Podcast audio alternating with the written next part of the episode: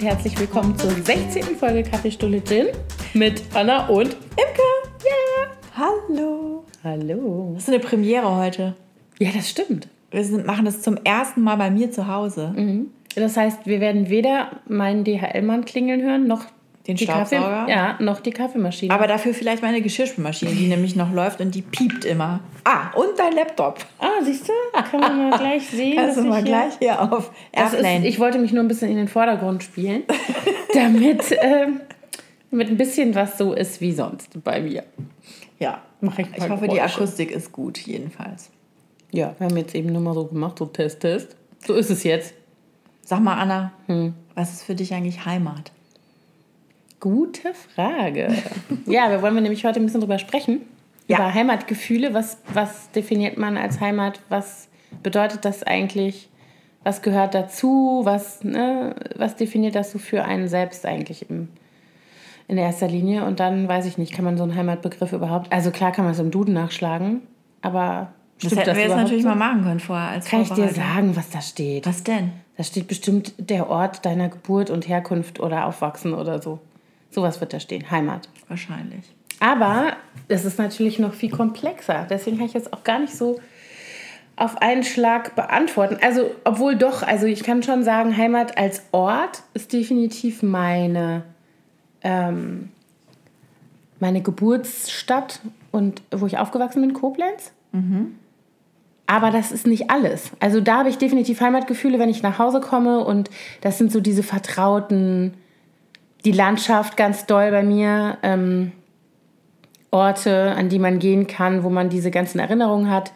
Ähm, als ich das letzte Mal dort war mit meinen Kindern, äh, haben, waren die dann schon genervt, weil ich immer gesagt habe, ja, und hier haben wir immer das und das und hier war früher ne, ne, ne und so.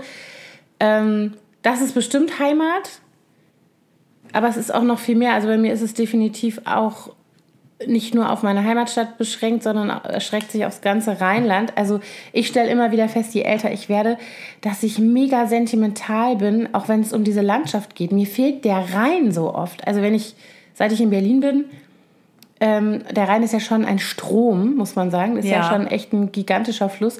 Und als ich nach Berlin kam, dachte ich mir, na gut, Hauptsache ein Fluss. Und dann habe ich mir die Spree angeguckt und dachte, euer Ernst? Ich kenne das Gefühl. Bei mir ist es die Nordsee. Ja gut, okay. Gegen die Nordsee kann die Spree, kann auch der Rhein nach Hause gehen. Nee. Aber das ist so, also da stelle ich immer fest, dass diese Landschaft, das berührt mich richtig. Und dann frage ich mich immer, ist das so Alterssentimentalität? Wird das wichtiger, wenn man älter wird? Wenn man jünger ist, will man ja eher weg und raus und was anderes sehen. Aber Man hat natürlich auch immer mehr, auf das man zurückblicken kann mit, der, Ja, mit der. Zeit. Ja, ja, ich werde auch immer ganz melancholisch. Also wenn wir an der Küste ankommen und ich diese salzige Mhm. Luft rieche, das ist auch nochmal ganz besonders. Also mehr insgesamt mag ich gern, aber wenn ich an der Nordsee bin, das ist nochmal so ein ganz besonderer Geruch, den das hat. Dann habe ich auch Mhm. Ja. was. Oder, oder wenn wir nach Norderney fahren, wenn wir von der Fähre runterfahren Ja. Und dann auf die Insel kommen und dann diese Geräusche, dieser Duft und diese Landschaft, dann bin ich gleich so, also ich habe das auch ganz krass, äh, also ich habe das mit der Landschaft, also bei mir ist es ganz klar das Rhein, also Mittelrhein, Rheintal. Und ähm, also ich bin ja in Koblenz geboren und aufgewachsen, zur Schule gegangen, dann habe ich in Bonn studiert und dann war ich immer super viel in Köln. Und das ist eigentlich meine Strecke. Ich bin ganz viel mit dem Zug zur Uni gefahren und zurück und zur Arbeit und zurück und solche Sachen. Und diese Strecke am Rhein, das ist sowas, was mich, da, da könnte ich heulen. Also das hört sich jetzt so übertrieben an, aber das ist wirklich so. Es ist wie so, eine, so ein Bild, was ähm, mit diesem Gefühl verbunden ist und das ist so ganz tief in mir verankert. lustig. Ja, das habe ich ganz extrem. Und ich habe es auch ähm, mit der, ähm, es gibt eine bestimmte, eine Strecke ähm, von Bonn nach Köln mit dem Auto. Fährt man über die 555, das ist eine Autobahn, die ist nur da. Das ist nur dieses Stück zwischen Bonn und Köln. Und da kommst du irgendwann, fährt man ab, ähm, äh, je nachdem, wo man abfährt, so kommt man eben äh, über die Deutzer Seite sozusagen, fährt man auf Köln zu. Und dann gibt es so eine Kurve, ich nehme an, dass es die noch genauso gibt, ich bin da lange nicht gefahren, und dann siehst du von weitem den Dom. Dann habe ich das Gefühl auch. Das ist doch verrückt, oder? Also das ist doch wie, das ist wirklich der Ort, also da ist es tatsächlich so der Ort und diese Landschaft, natürlich Ja. Dinge, die man damit verbindet, die man da erlebt hat und so. Das, ich kenne das Gefühl auch. Bei mir ist es nicht so eine- sehr die Landschaft. Also zum Beispiel habe ich das immer bei Hamburg. Wir haben ja lange auch in Hamburg gelebt. Und wenn ich mit der Bahn durch Hamburg fahre und die Bahn dann über die Brücke fährt, über die Alsterbrücke, rüber vom Hauptbahnhof zum ba mhm. Dammtorbahnhof und dann siehst du auf die Binnenalster und siehst das Rathaus. Mhm. Da habe ich auch immer so richtig so, oh, Hamburg, warum wohne ich hier nicht mehr? ja, wobei, das ist nämlich jetzt genau der interessante Aspekt, wenn ich darüber nachdenke. Also ich kenne ja auch Leute, die nach wie vor da sind, also in der, in der Ecke oder tatsächlich in der Stadt, also auch in meiner Heimatstadt, Geburtsstadt, ähm, dann bin ich wieder raus. Ich möchte da nicht mehr leben. Also zumindest nicht in Koblenz, das kann ich mir nicht vorstellen. Ich freue mich immer total, wenn ich da bin und wenn ich da hinkomme. Aber, ähm, und dann ist es schon wieder die Erweiterung des Begriffs Heimat. Für mich ist natürlich Heimat, wo mein Leben ist. Ne? Und ich bin hier. Ich bin jetzt seit ja. 16 Jahren in Berlin, seit fast 16 Jahren. Und ähm, habe hier meine Kinder bekommen. Also gut, die große nicht, die ist noch in Bonn geboren, aber dann sind wir sechs Wochen später umgezogen. Also ich habe sie hier großgezogen, die zwei Kleinen sind hier geboren. Ich bin hier auch total verwurzelt inzwischen und liebe die Stadt. Also das ist gar keine Frage. Das ist für mich natürlich nach Hause kommen und dieses Gefühl. Ja, klar, das geht ne? mir natürlich auch so. Und das hängt mit den Personen zusammen und mit den Dingen, die man dann wiederum hier erlebt Home hat. Home is ne? where your heart is. Ah, siehst du? Noch eine Definition, ja, ja klar. Ja. Also wir sind auch, äh, wir haben letztens mal nachgerechnet, dass dieser Ort hier, also diese Wohnung auch, in der wir jetzt leben, für uns beide die Wohnung ist, also für meinen Mann und mich, in der wir am längsten gelebt haben in unserem Leben mhm. am Stück. Weil wir beide oft umgezogen sind, auch als Kinder. Mhm. Und das ist wirklich der Ort, an dem ich am längsten lebe. Neun Jahre sind wir jetzt hier. Und äh, deswegen hängt hier natürlich auch viel dran. Also das ist schon klar. Mhm. Aber so Heimatgefühle, wir, also das ist, wir haben alle, alle Stufen ähm, oder Etappen, die ich so in meinem Leben hatte, haben, da lösen diese Heimatgefühle bei mir schon aus. Außer Frankfurt, das ist jetzt nicht mehr so. Da war ich aber auch lange nicht. Vielleicht würde das auch passieren. Da war ich, ich dreieinhalb Jahre. ob das so einen Unterschied macht bei mir. Also Berlin. Was ist mit deiner Schulter? Meine Schulter ist aua, Entschuldigung. Hast du dich verrenkt? Ja. Soll ich dich massieren? Ja, ja genau. Massiere mich doch mal ein bisschen nebenher. ähm, ich weiß gar nicht. Also ich habe so, so dieses ganz heftige Heimatgefühl habe ich wirklich ähm, ganz krass. Also als Stadt habe ich das total in Koblenz, ne, so als meine Heimatstadt. Und ich habe es mehr in Koblenz und dann ist Bonn, Köln, das ist eigentlich so eins, obwohl ich in Köln nie gewohnt habe, ne? Ja. Ähm, trotzdem würde ich das so zusammenfassen. Aber du hast viel Zeit verbracht und viele lustige Dinge erlebt wahrscheinlich. Ja, sehr viele, oh, oh. sehr viele schöne Dinge habe ich da erlebt. Also mein großes äh, Heimatgefühl gilt natürlich auch meiner äh, Stadt, in der ich aufgewachsen bin, Oldenburg. Mhm. Ich bin zwar in Ostfriesland geboren, aber wir sind da nie lange, nicht lange geblieben und sind dann hauptsächlich in Oldenburg gewesen. Als, also ich habe eigentlich meine ganze Kindheit und Jugend dort verbracht. Mhm. Und ähm, meine Familie lebt da auch immer noch, also meine Eltern und Schwiegereltern. Und ich bin auch mit einem Oldenburger verheiratet. Das heißt, wir haben beide diesen Bezug. Und das ist natürlich auch, äh, also zum Beispiel jetzt gerade dieses Wochenende ist Stadtfest in Oldenburg. Und meine Schwester schrieb irgendwie gestern so, ich gehe jetzt aufs Stadtfest. Und der Donnerstag ist eigentlich immer der beste Abend. Mein Mann und ich sind auch auf dem Stadtfest zusammengekommen vor 24 Jahren. Krass. Und äh, deswegen, da habe ich auch gedacht, oh, jetzt ist Stadtfest und ich bin nicht da. Ich war mhm. schon so mhm. lange nicht mehr auf dem Stadtfest, weil mhm. das irgendwie jetzt, es fällt immer schon wieder in die Schulzeit bei uns meistens. Ja, das ist bei mir so mit Karneval. Also Karneval ist natürlich, wenn man im Rheinland groß, also klar, man hasst es oder man liebt es. Und ich weiß, dass man in Berlin und überhaupt auch und in Norddeutschland auch das gar nicht nachvollziehen kann. Aber es ist tatsächlich so, ähm, ich bin mit Karneval groß geworden, weil auch Koblenz ist natürlich als, ne, also es geht ja bis, äh, ich sag mal so, ich sag mal etwas großzügig Mainz und so weiter. Ja, ja, das ist auch oh, Karneval. aber ganz großzügig, du. Ja, ist so gleich wieder vorbei. Ähm, selbst wenn die sagen Fasching, das gilt alles nicht. Nein, Quatsch. Bin also, lau. ja, nee, pfui. Aua. pfui, pfui. Nein, aber ähm, ich bin eben mit Karneval groß geworden und meine Mutter ist ja nun auch Rheinländerin, die kommt aus Ahrweiler und da gibt es auch viele solche, also gibt es natürlich auch eine Karnevalstradition und auch noch andere Dinge ähm, die mich auch mitgeprägt haben. Aber dieses Karnevalfeiern gehörte bei uns immer dazu. Und natürlich haben wir das auch, also dann gab es mal so eine kurze Phase, wo einem Verkleiden so ein bisschen peinlich war, vielleicht so 13, 12, 13, 14. Aber dann war es auch schon wieder vorbei und dann haben wir wieder voll losgelegt. ähm, wenn du da drin so sozialisiert bist, äh, dann machst du es halt, nimmst du es halt auch voll mit. Und ich muss sagen, dass diese ähm, Art zu feiern, was so eine Mischung aus Volksfest, Stimmung und ja, so dieses total ausgelassene Alberne, was dem Karneval ja auch, also was zur Karnevalsdefinition so dazugehört, jedenfalls am Rheinland, ja. ist ja woanders anders. Ähm, äh, das ist schon toll. Also das ist schon so eine, so eine Phase, die mich total geprägt hat, wenn du dann so anfängst, selber irgendwie loszuziehen. Und nein, ich sage für alle, die zuhören, die damit gar keine Erfahrung haben, es geht nicht um den Sitzungskarneval, den man im Fernsehen sieht. Der ist vollkommen um egal. Um den Straßenkarneval, genau. Sondern dass du halt losgehst mit Leuten und also es gibt überall Musik, es gibt überall, es ist schon toll. Also es war schon immer eine, eine mega alberne, tolle, lustige Stimmung auch. Und in Bonn ist es natürlich auch extrem. Also meine ganze Studienzeit war auch sehr karnevalslastig. Ja, ihr feiert ja irgendwie dann auch schon ab November. Geht ja, genau. Ja 11. Ne? 11. Geht, die, geht jeweils die neue Saison los. Und dann geht das richtig los. Und das war für mich ganz schlimm, als wir nach Berlin gezogen sind. Also als die Kinder noch nicht in der Schule waren, bin ich wirklich immer Karneval nach Hause gefahren und habe ähm, auch meine große Tochter, die ist da, die habe ich immer mitgeschleift. Also natürlich nicht zum Saufen, ne? aber auf, auf die äh, äh, Umzüge. In, es gibt ja da nicht nur einen Rosenmontagszug den man so kennt, sondern es gibt ja in jedem Stadtteil nochmal kleine Umzüge und dann ja. habe ich die da überall mit hingeschleift. Also die ist da auch so ein bisschen du, ich sozialisiert. Hab auch, ich habe auch so witzige Kindheitserinnerungen an diese Rosenmontagsumzüge, weil das meine Eltern waren sehr streng mit Fernsehen. Ich durfte eigentlich tagsüber nie Fernsehen. Mhm. Und Rosenmontag war der einzige Tag, da kam ich aus der Schule, da lief bei uns der Fernseher im Wohnzimmer. Die sind heimliche Karnevalisten gewesen. Meine Mutter wahrscheinlich. Die ja. hat immer den Rosenmontagsumzug sich angeguckt. Inge, warum war das so? Das interessiert mich. Aber das, also ich, und das war für mich ganz schlimm, also dieses, dass man da nicht mehr hinfahren konnte, weil das niemals, niemals mehr ging, seit die Kinder irgendwie in der Schule sind. Und ich rede, glaube ich, seit zehn Jahren, dass ich sage, so, nächstes Jahr nehme ich die aus der Schule, Rosenmutter, ist mir scheißegal. Mach die doch. müssen das mal sehen. Ähm, und ich habe jedes Jahr so schlimmes Heimweh, wenn, wenn Rosenmontag ist, also wenn Karneval, wenn richtig ein Abschwer-Donnerstag. Und ähm, ich habe eine Freundin in Berlin, ähm, die kommt aus, auch aus dem Rheinland und ist mit einem Berliner verheiratet, hat damit ewig gehadert. Also noch schlimmer als ich eigentlich, mit Heimweh und so. Und die muss ja auch ganz normal hier arbeiten und hat natürlich Rosenmontag kein Frei und nichts, hat auch Kinder in der Schule hier.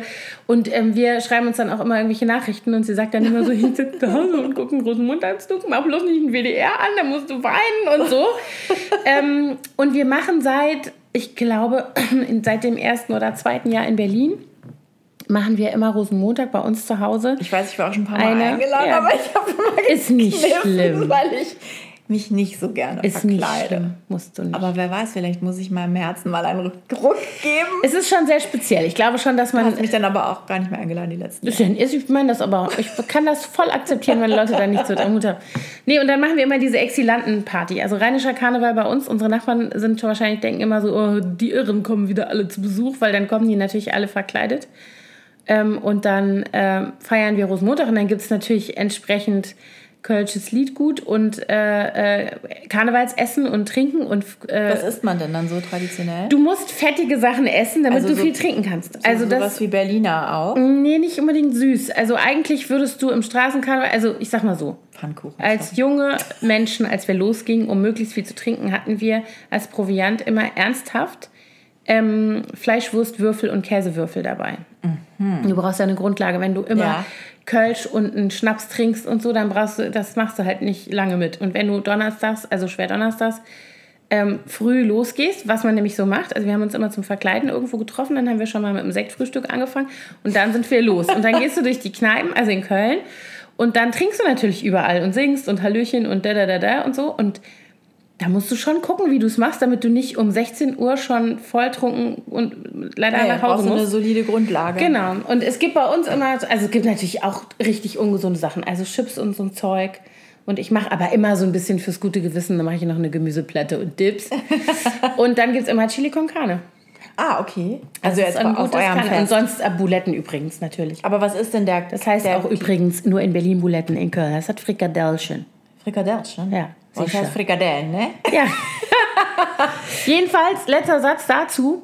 Ich habe dann immer ganz schlimm Heimweh. Und dann stehe ich in der Küche montags und mache dieses Essen für, die, für unsere Rosenmontagsparty. Und weinst in den Und höre meine Köln-Playliste und weine ins Hackfleisch. Und die Kinder sind immer ganz, also so weinen, ich schluchze jetzt nicht, aber ich bin dann schon sehr mhm. emotional. Und dann kommen die Kinder immer, dann legt mir immer ein Kind so eine Hand auf den Arm und sagt, Mama, weinst du? Und ich sage dann immer, nein, nein, nein, das sind die das Zwiebeln.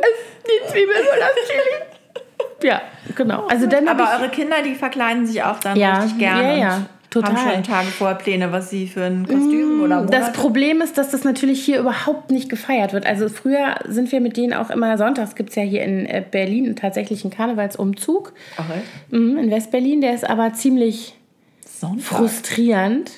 Ja, wahrscheinlich so wie in Oldenburg, da ist, der dauert ungefähr drei Minuten und ähm, so fünf Bonbons durch die Luft. Nee, ich glaube, also, was, war, was war das denn jetzt? Ich gerade? glaube, nee, die geben sich schon Mühe. Es gibt auch in, in Berlin Karnevalsvereine und sowas. Äh, aber erstens mal bin ich schon immer äh, raus, wenn die rufen Berlin Hi Ho oder so, Berlin Hi Ho.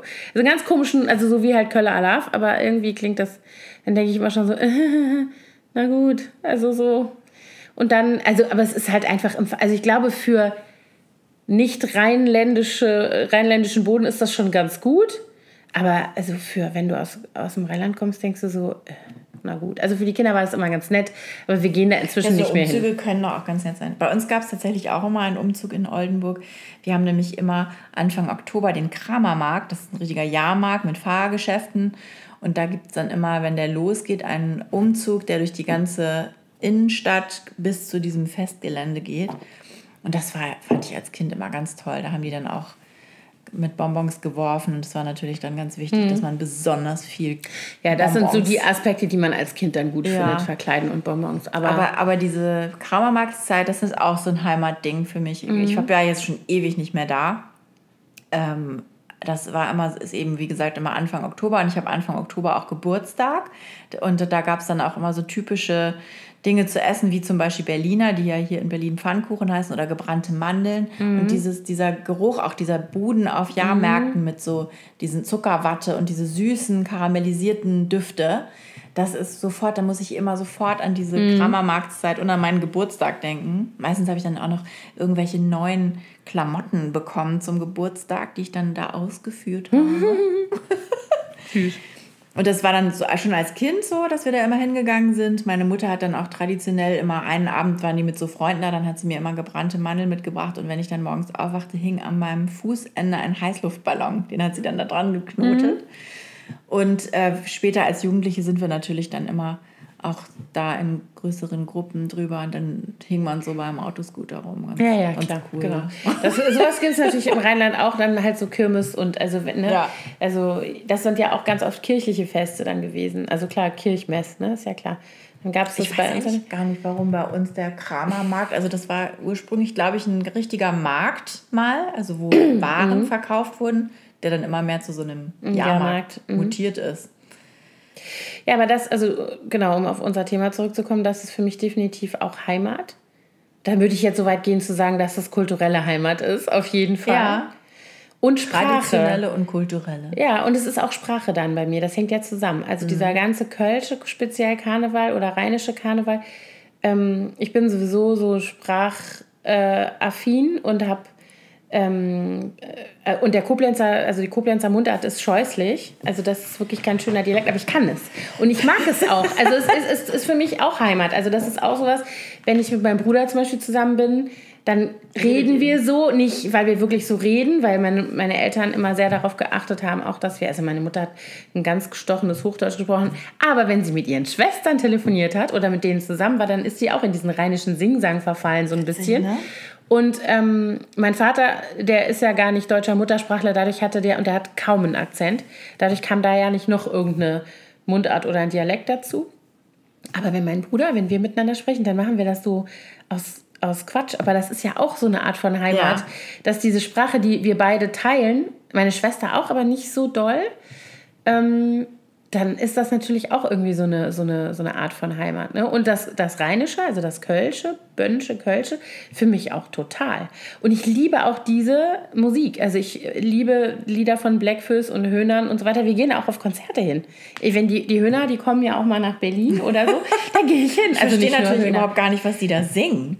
Könnte ich dir bei Gelegenheit mal übersetzen. Es ist durchaus trivial. Aber Meine, es ist meine Eltern schön. haben früher eine Zeit lang mal Bab gehört. Ja, Bab ist natürlich nochmal was ganz anderes. Aber die haben, singen ja auch fast, also die haben ja auch hochdeutsche Ja. Lieder. Aber ein paar waren dann ja auch immer in, in Kölsch auf Mhm. den Platten. habe ich irgendwann, hä? ja.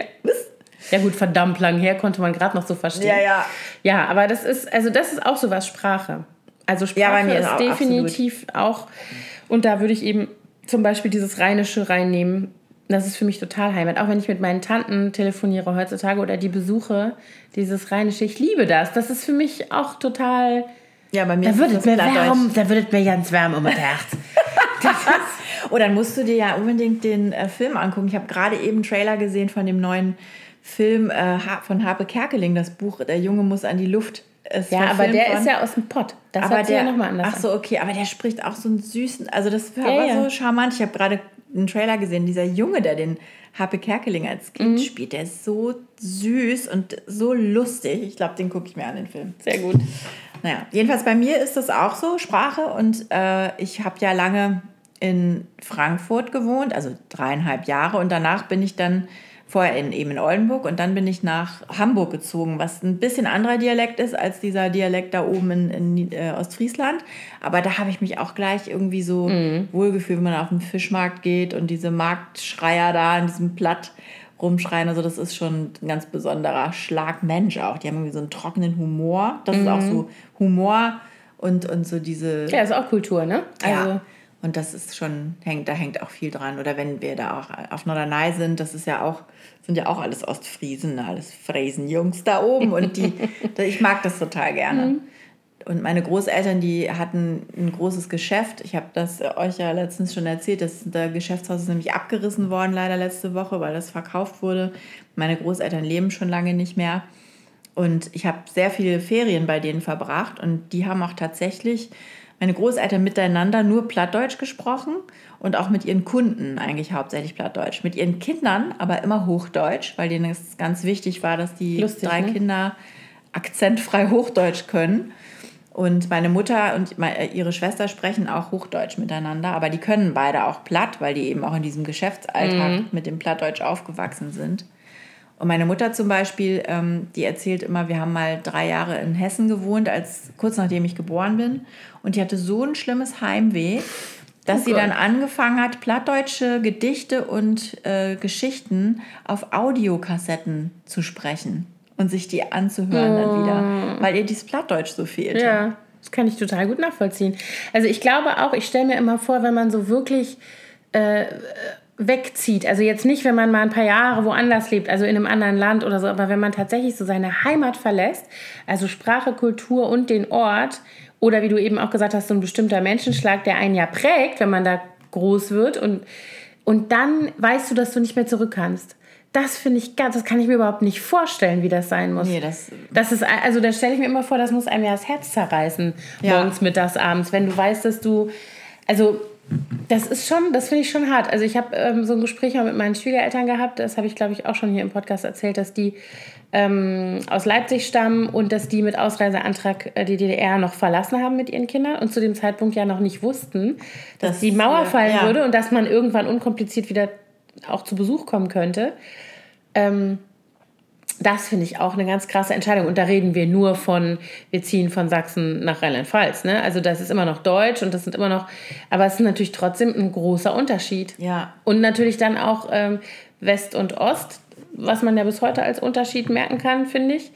Ja. Ähm, je nachdem, mit wem man so zu tun hat. Aber ähm, das, und wenn ich mir vorstelle, dass das noch weiter ist, also mein Vater zum Beispiel, der, äh, Wie, wie ist der eigentlich in Deutschland gelandet? der hat, ähm, äh, der hat Abitur gemacht, also höheren Schulabschluss sozusagen gemacht in El Salvador und ist dann zum Studieren nach Deutschland gekommen. Der hatte so ein, ich glaube, der kam mit irgendeiner Stiftung, der hatte so ein so. Auslandsstipendium oder sowas. Ich muss ihn nochmal genau fragen, wie das war.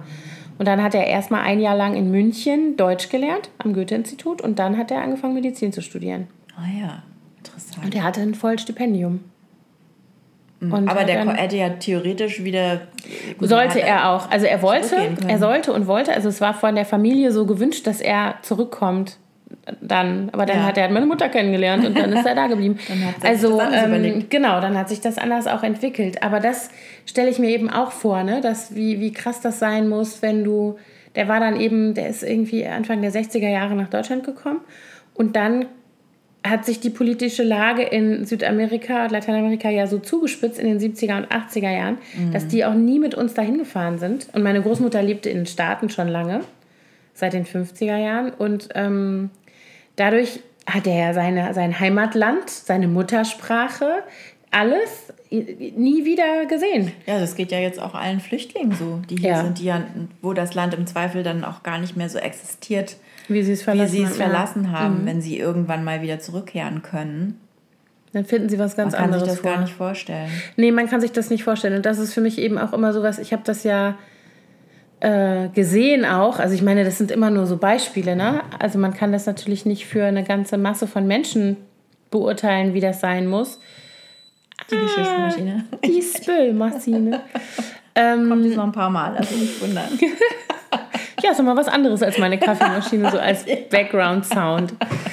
Ähm, nee, aber wir hatten ja eine Familie aus Afghanistan bei uns für eine kurze Zeit aufgenommen. Und ähm, man konnte halt sehen, wie die, wie stark oder wie massiv dieser, ähm, wie soll ich mal sagen, der Verlust von Heimat auch wirkt in denen. Ne? Und wenn du mit Menschen versuchst, dich zu verständigen, also in unserem Fall dann Vater, Mutter und ein kleines Mädchen, ich glaube, also ich kann mich daran erinnern, dass die Situation so krass war, weil wir uns überhaupt nicht, also wir hatten keine, die konnten kein Englisch, die konnten gar keine andere Sprache außer ihrer Muttersprache, die sprachen Dari. Und ähm, aber hattet ihr nicht irgendjemanden, der mal zum Übersetzen Ja, wir hatten ähm, mehrere, also von ähm, unserer Freundin Tanja Neufeld, die damals äh, mehrere, also die hatte super viel Kontakte, von der hätte ich mir auch Gott weiß wen alles vermittelt, unter anderem eben ähm, sehr gut aus, also sehr, sehr gebildete pakistanische junge Männer, die eben nicht nur ihre Muttersprache, die konnten auch Englisch, die konnten, also die waren der Knaller, also mehrere, ne? Mhm. Die haben dann manchmal für uns übersetzt, aber die waren ja auch nicht ständig da. Und mit Google Translate kommst du nicht weit. Wenn du versuchst, Farsi, was so mit Dari verwandt ist, zu übersetzen, das ist halt auch so eine Sprache, die sehr blumig ist mit sehr vielen Bildern, dann hast du irgendwas reingegeben und dann kam was total Absurdes wieder raus auf der anderen Seite, weil du das gar nicht so übersetzen kannst. Ja. Ne? Also kannst du schon, aber es ist halt eine Maschine, die das dann eben nicht so richtig. Wir mussten wirklich immer sehr, sehr einfache, also ne, wo ist das Krankenhaus? Da konntest du nicht so viel ver kehrt mhm. machen. Also auch eine Maschine nicht, ne? Aber alles andere.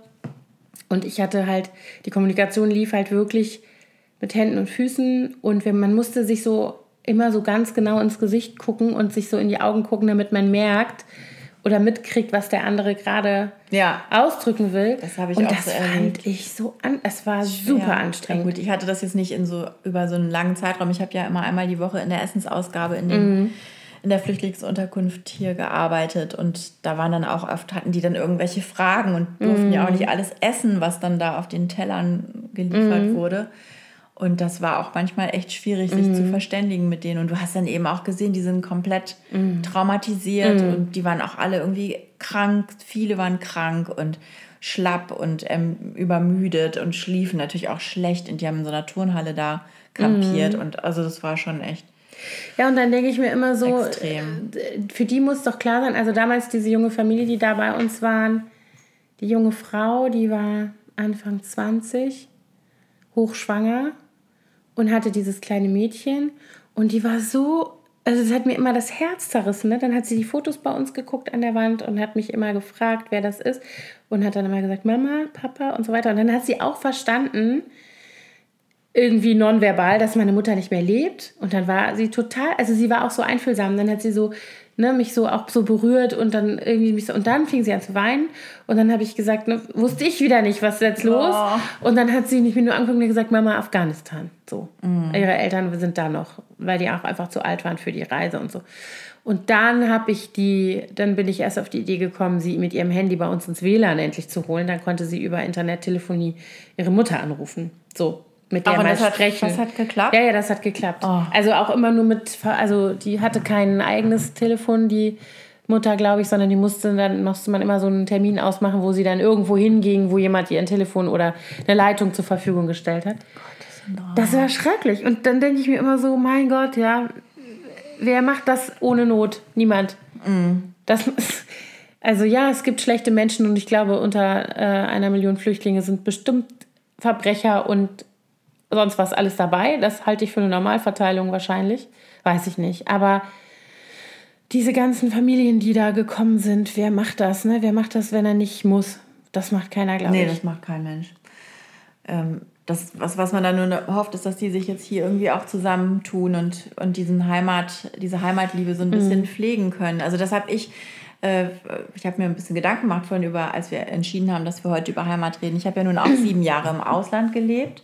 Und was ich so beobachtet habe, ist, dass die Heimatliebe der Ex Exilmenschen sozusagen, mhm. also der ganzen äh, Menschen, die eigentlich aus einem anderen Land kamen, dort in äh, Kalifornien, die haben das total gepflegt. Also da gab es richtig auch so eine deutsche Community. Es gab mhm. äh, in dem Ort, in dem wir gewohnt haben, auch eine deutsche Schule.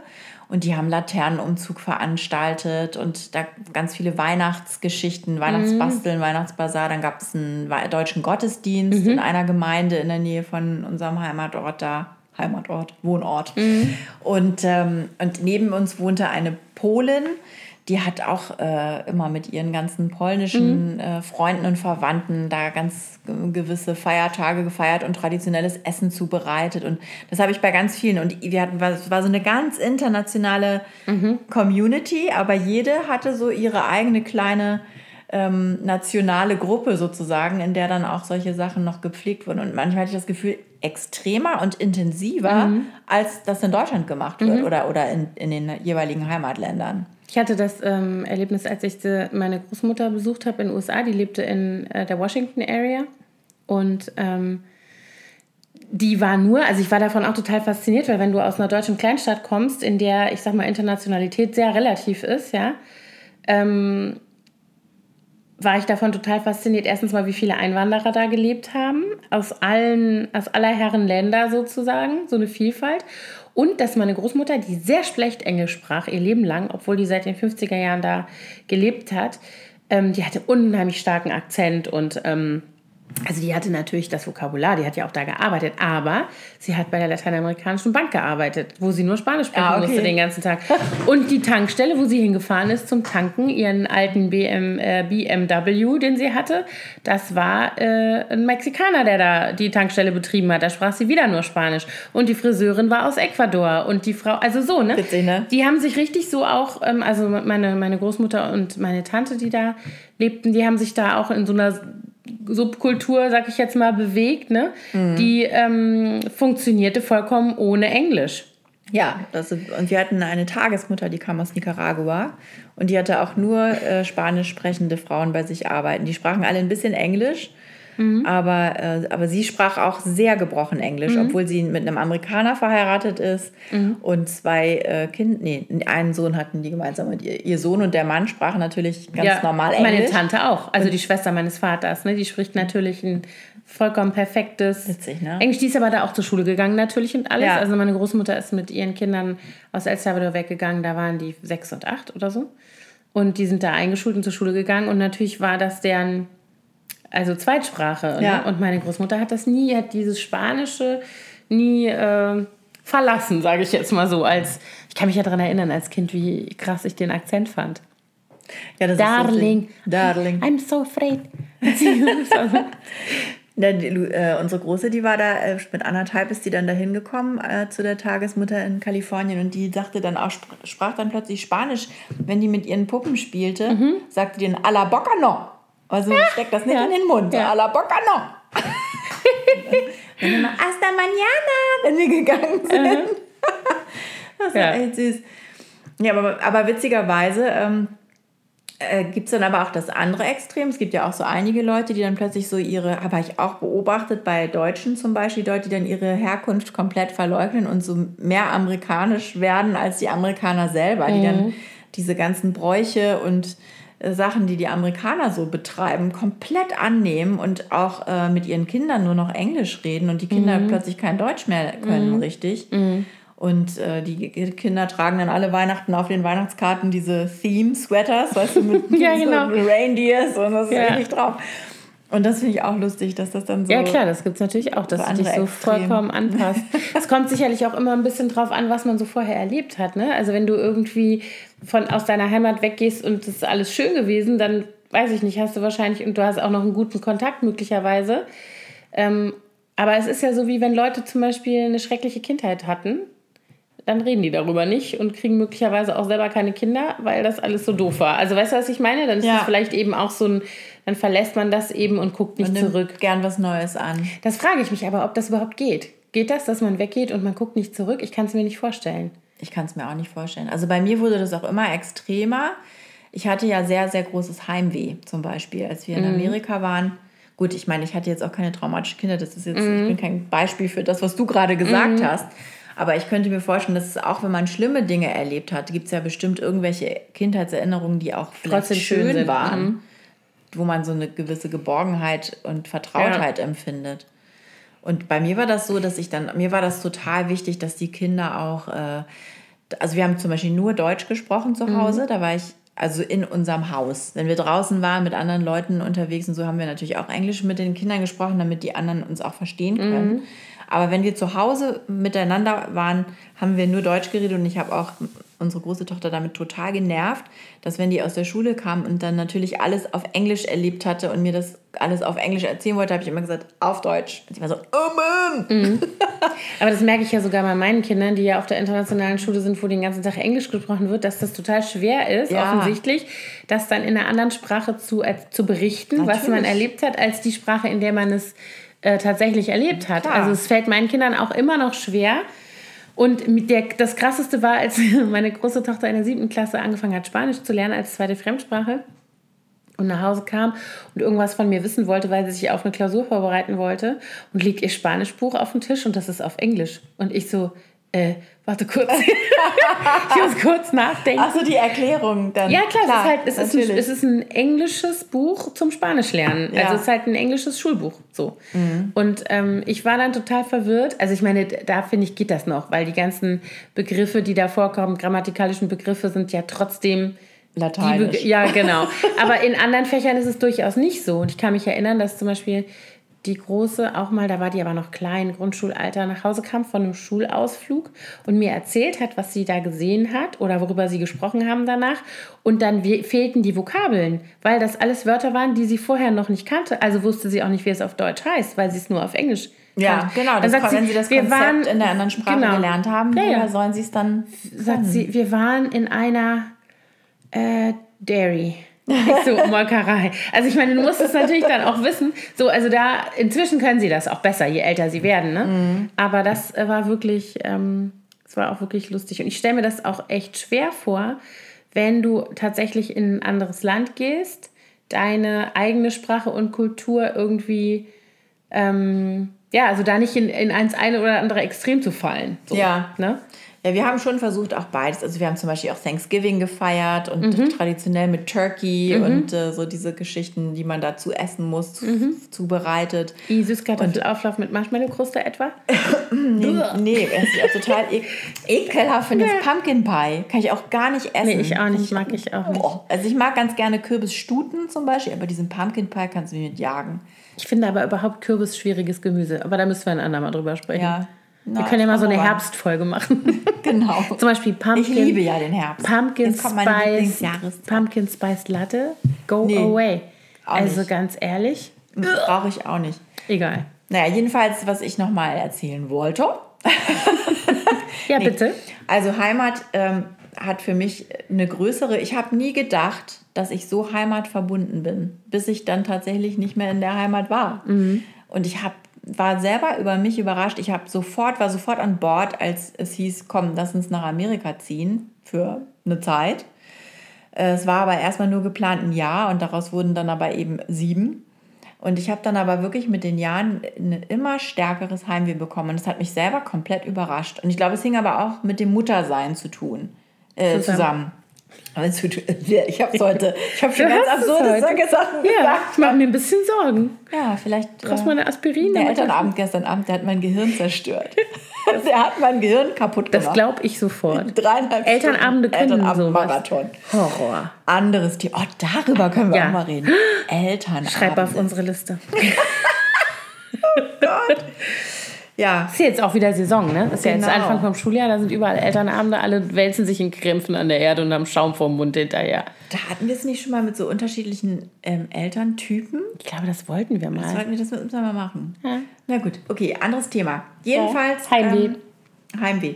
Genau, und äh, dieses Heimweh wurde immer größer und ich dachte dann, naja gut, vielleicht ist es ganz gut, wenn ich mit den Mädels dann immer im Sommer ein paar Wochen nach Deutschland fahre. War auch gut, aber danach war es dann noch schlimmer. Ich habe mich dann zwar auch gefreut, wieder da zu sein, in, meiner, in meinem Zuhause und ähm, Kalifornien ist ja jetzt auch nicht der blödste Ort äh, zum Leben. Aber das wurde nicht besser dadurch, ganz im Gegenteil.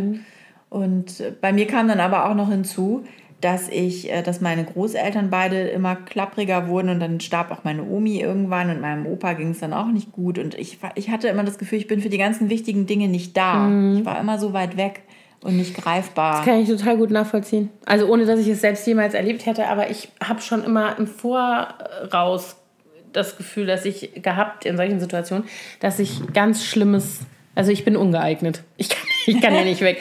Also ich weiß nicht, ob das stimmt, ne? aber ich habe immer so das Gefühl gehabt, also wenn wir solche Situationen hatten, die durchaus in den vergangenen Jahren ja oder seit wir Kinder haben auch da waren, dass mal ein Jobangebot für meinen Mann gewesen wäre in, also einmal war es Sydney, einmal war es Tokio und so, das sind ja jetzt auch, gut, Tokio, weiß ja auch nicht, ob ich das Sydney. gewollt hätte, aber Sydney ist ja eigentlich ganz cool. Gab es bei uns auch schon. Aber für auch mich, schon mal auf dem Tisch. Siehst du?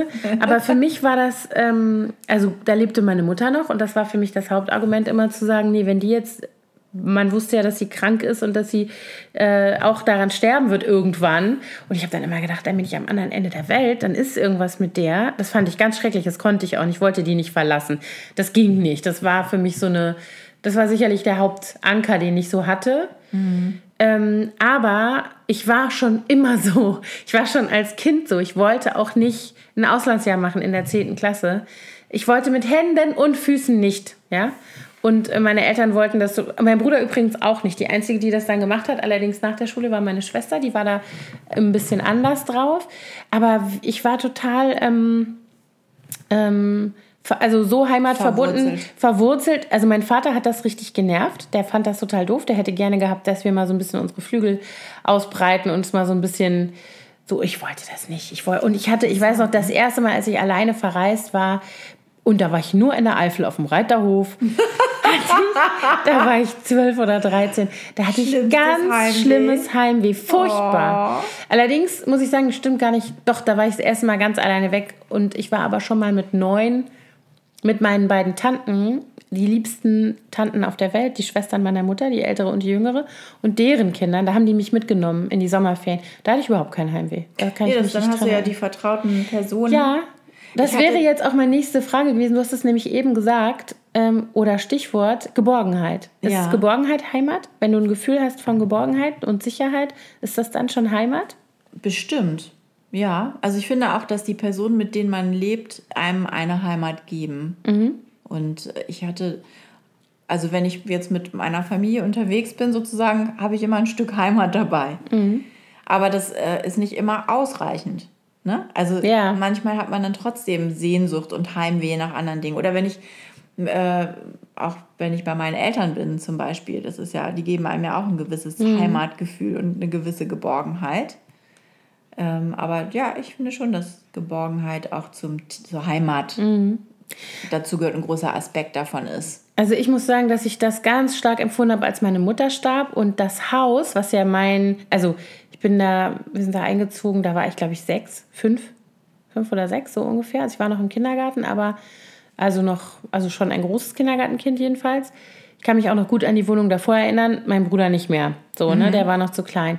Ähm, und dieses Haus haben wir dann geerbt, meine Geschwister und ich. Und dann haben wir das irgendwann schweren Herzens auch natürlich leergeräumt und die ganzen Sachen von meiner Mutter weg. Und für mich war das ähm, irgendwie, ich habe mich davor sehr gefürchtet, vor diesem Moment, das zu tun.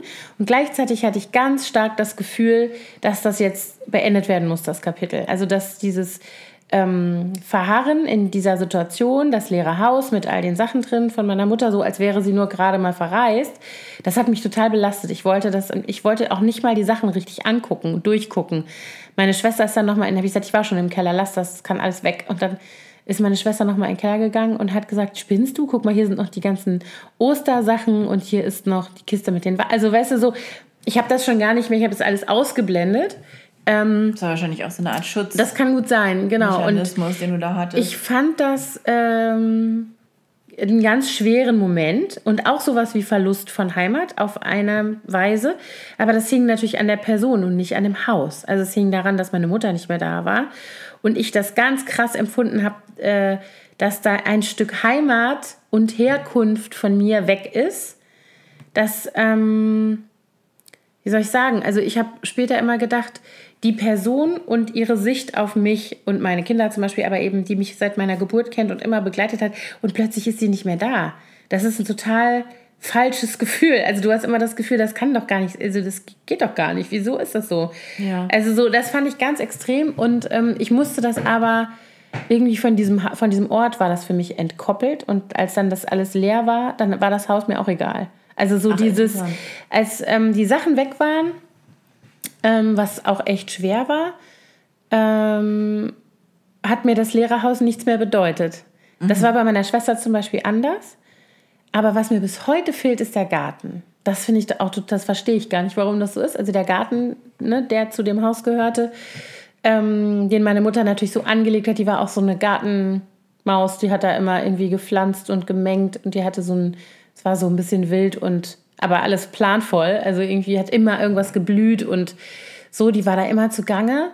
Und dass dieser Garten nicht mehr so gedeiht, wie sie das immer gemacht hat, das tut mir bis heute weh. Den hätte ich gerne. Den würde ich gerne da rauslösen und hinter, und hinter Haus mein Haus machen. Und das, so, das ist doch komisch, ne? Das Haus selber vermisse ich überhaupt nicht. Bei mir ist das schon eher auch ein bisschen hausgebunden. Vielleicht liegt das auch an meiner Begeisterung fürs Einrichten. Aber ja.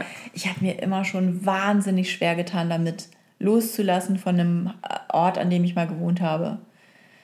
Ähm, also ich habe, wir sind zum Beispiel meine Mutter und ich, wir haben, ähm, nachdem meine Eltern sich getrennt haben, alleine in so einem äh, Haus gewohnt an, in einem Vorort von Oldenburg. Und dann mussten wir irgendwann da ausziehen, weil die Familie, der das gehörte, Eigenbedarf gemeldet, angemeldet mhm. hat.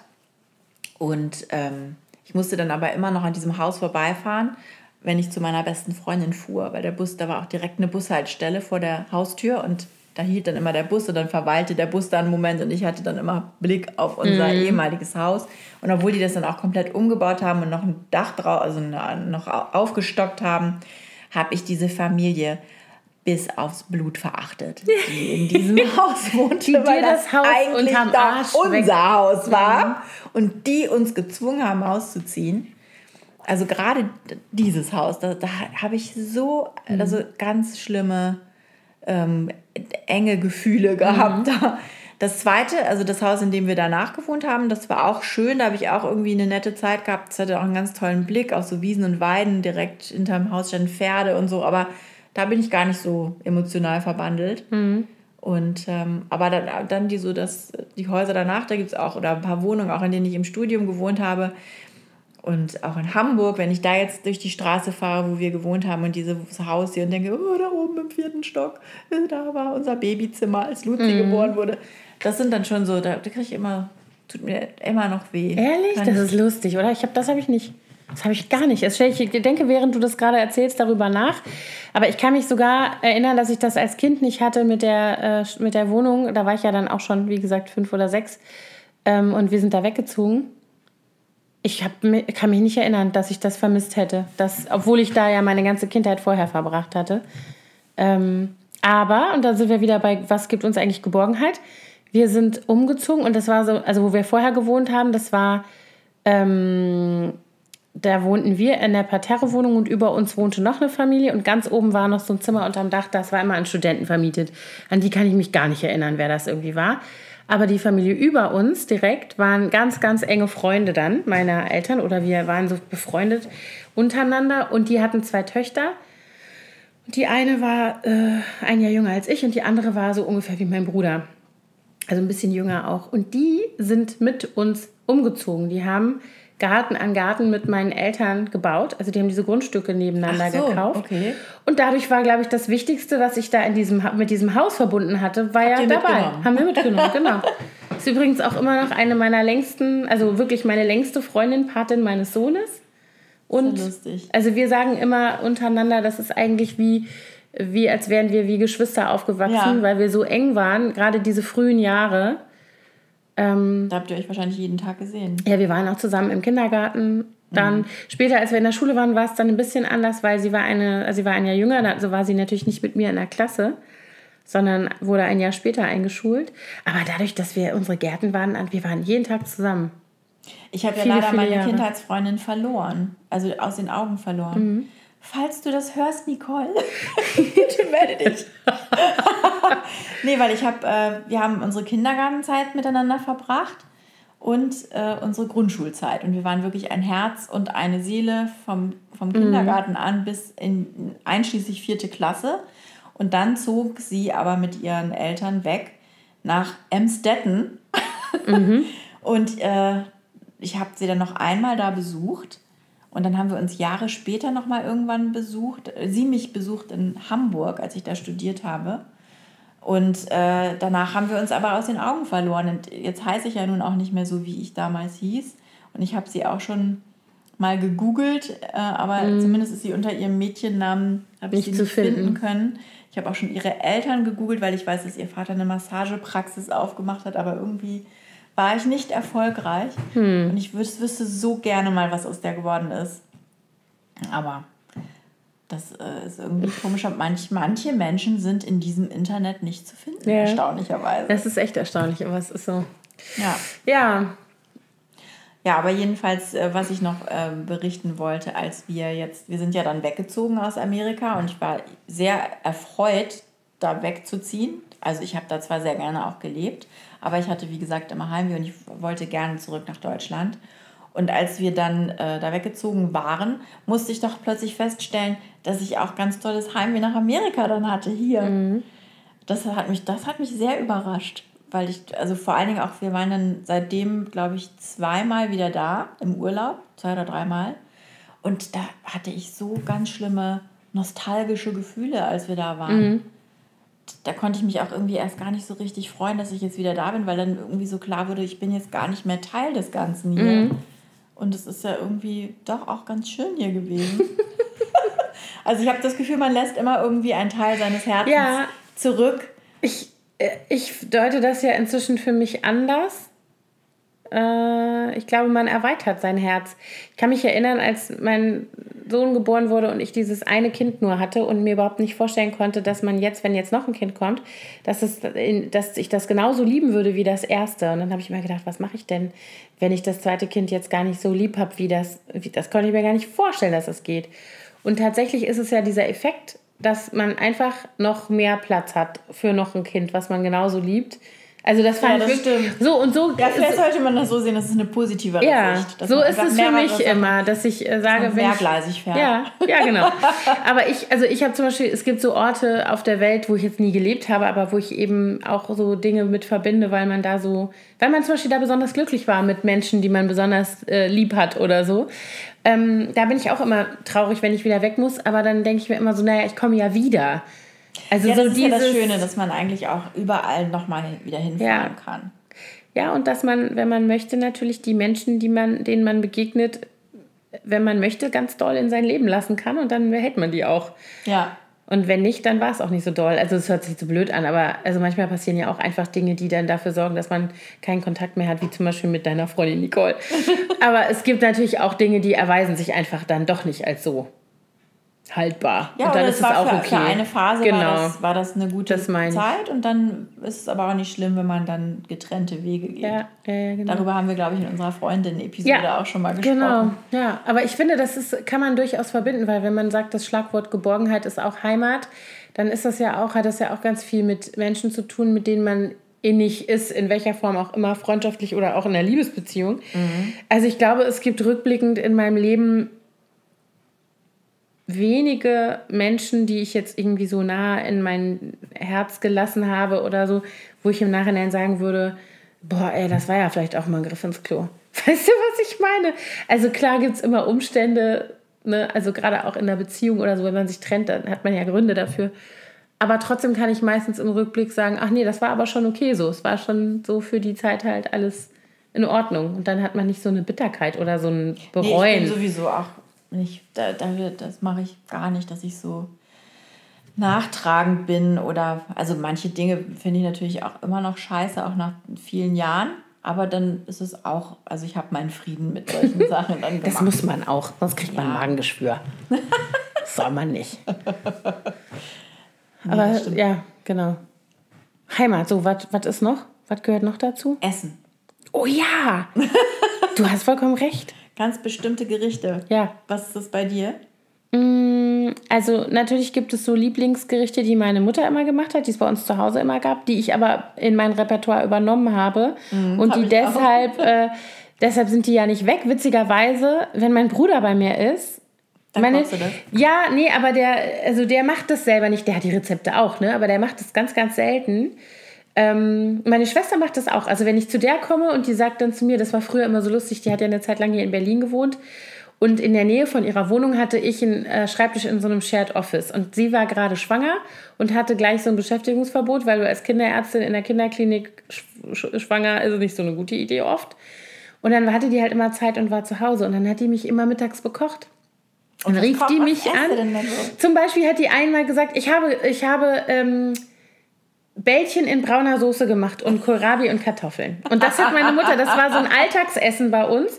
Also klar, relativ kleine Hackfleischbällchen. Hackfleischbällchen und dann sind die in so einer braunen, wie eine Bratensoße so ähnlich. Mhm.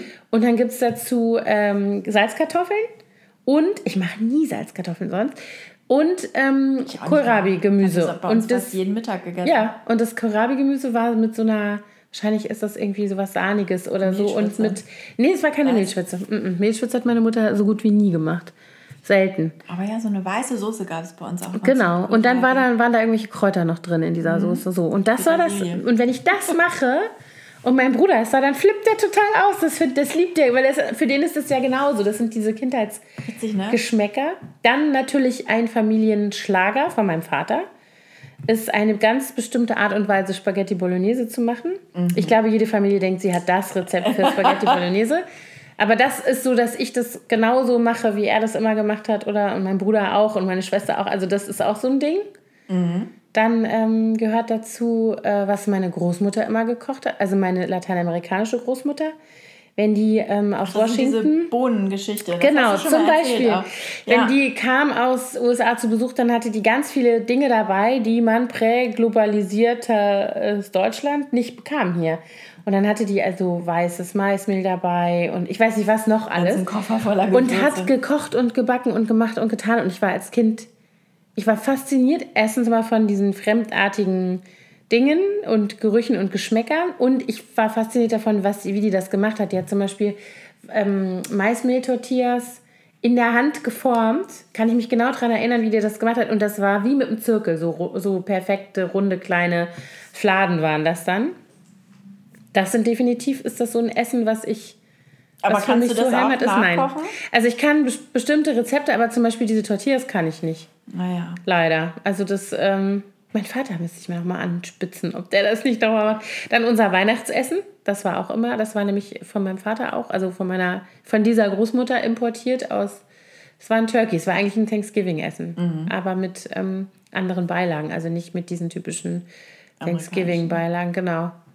Ja, und meine andere Oma, mein ähm, mütterlicher Großvater war Förster, da gab es immer Wild. Das ist auch sowas, was ich was ich heutzutage nicht mehr esse, weil das nirgends so schmeckt wie bei meiner Oma. So, und wenn du das irgendwo im Restaurant oder so essen würdest, ja. dann würde ich mich dann ärgern. Du schon Glück haben, wenn du das. Ja. Genau, also ich, man müsste es selber machen und ich mache es nie, weil es niemand bei uns mag, eigentlich. Ja, nee, die Kinder essen es bei uns auch. Du müsstest es bei meiner Tante noch mal ordern. zumindest nicht sagen, genau. was das ist, was man da. Ja, aber was schmeckst ja? Also wenn das richtig, wenn das ein Wildschwein essen die, ja. aber Reh und Haar. Reh. Ach so, aus sentimentalen Gründen ja, ja. essen sie das nicht. Ach so, ja, stimmt. Wäre bei, wär bei meinen dasselbe. Ja, also meine Großmutter, die hat immer äh, so ein klassisches Essen gemacht, das nannte sich Schniertierbraten. also das ist auch so ein ganz, ich glaube, es ist Schweinefleisch. Ja, Schweinefleisch. Ich habe es auch noch nie selber zubereitet. Ähm, mit einer dunkelbraunen Soße. Und dazu gab es dann. Ich habe Hunger.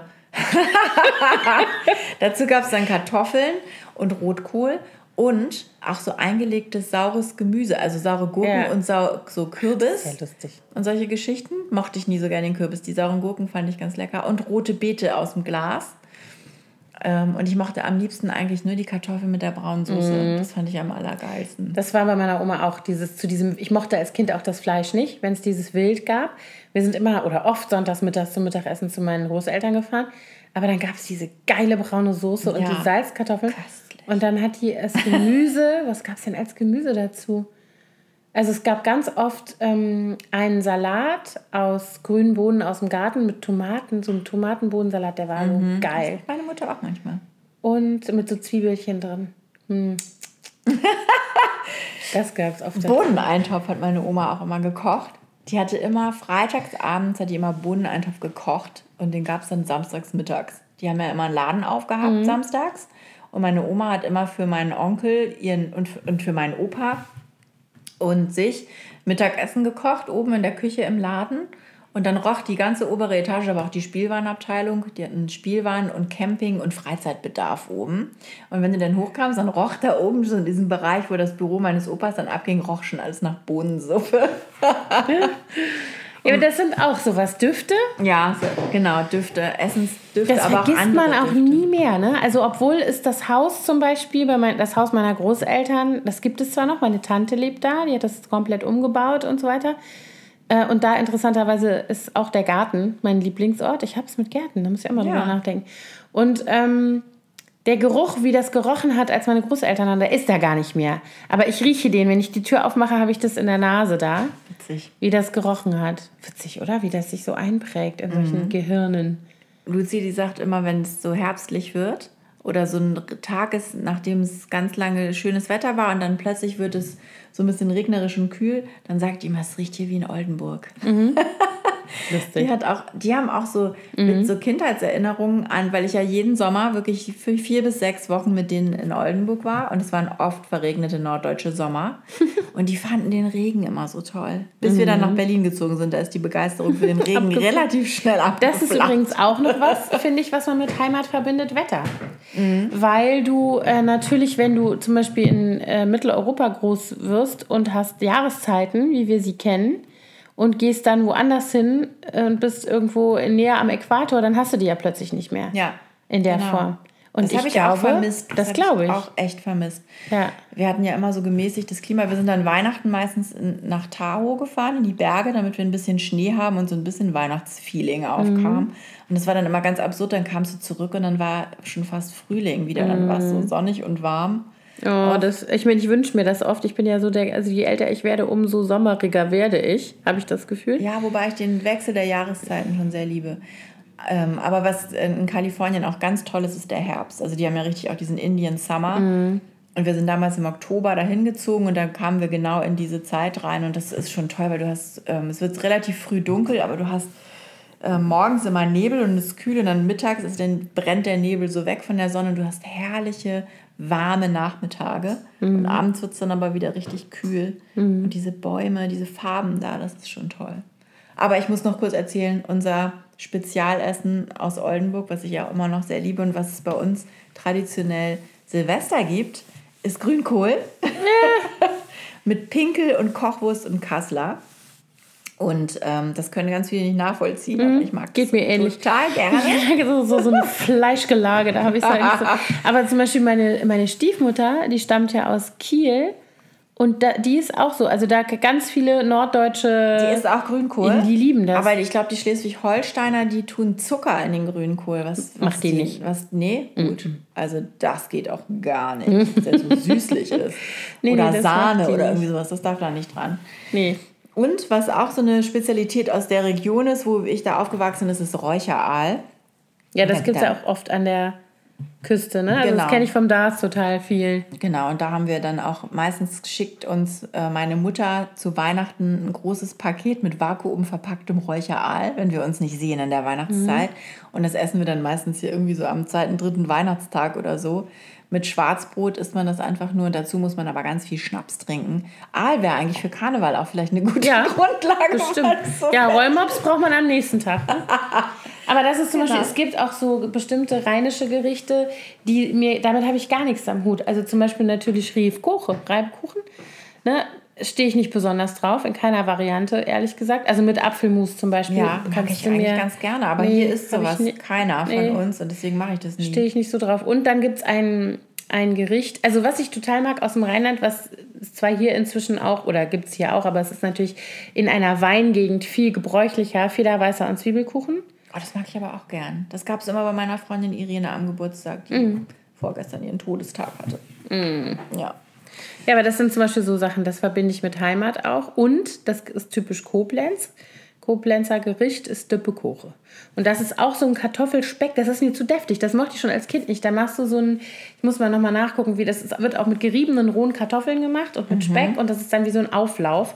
Der macht, der tötet dich eigentlich, glaube ich. Der ist mega fettig und dann ist, also das, davon kann ich mal einen Löffel essen. Da isst man auch Apfelmus dazu. Also so dieses Ach, deftige, diese Kombi aus deftig und süß. Und meine Mitbewohnerin, die kommt aus Bremen, die hat immer so ein Gericht gekocht. Ich, ich glaube, es heißt irgendwie Himmel und Erde. Himmel und Erd, das gibt es in ja. Köln auch. Ja, oder genau, und das war auch so Hackfleisch mit Kartoffeln und Apfelmus. Ja, und das, okay, das ist vielleicht dann die Bremer Version. In Köln isst du das mit gebratener Blutwurst.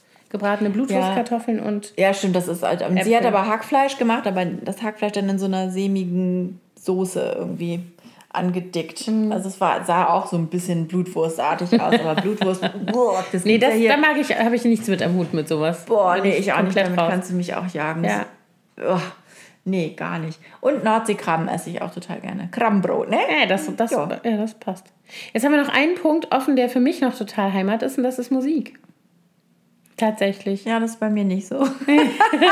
Also, oder vielleicht Shanty. Nee, aber vielleicht, äh, vielleicht auch gar nicht so sehr Musik nur, also das sicherlich auch, aber ähm, und ich meine jetzt auch nicht nur, ich meine jetzt nicht so traditionelles Liedgut, sondern ich meine tatsächlich äh, eher vielleicht auch Geräusche. Also wenn du zum Beispiel vom Meer stammst Ja, und das hast stimmt. diese Geräusche, die, mit denen du groß die wirst, oder Mhm. Auslandfischer, die Vögel, dieses, und das, dieses keckernde Lachen der Möwen, das sind so Geräusche, wo ich denke, oh. Ja, siehst du?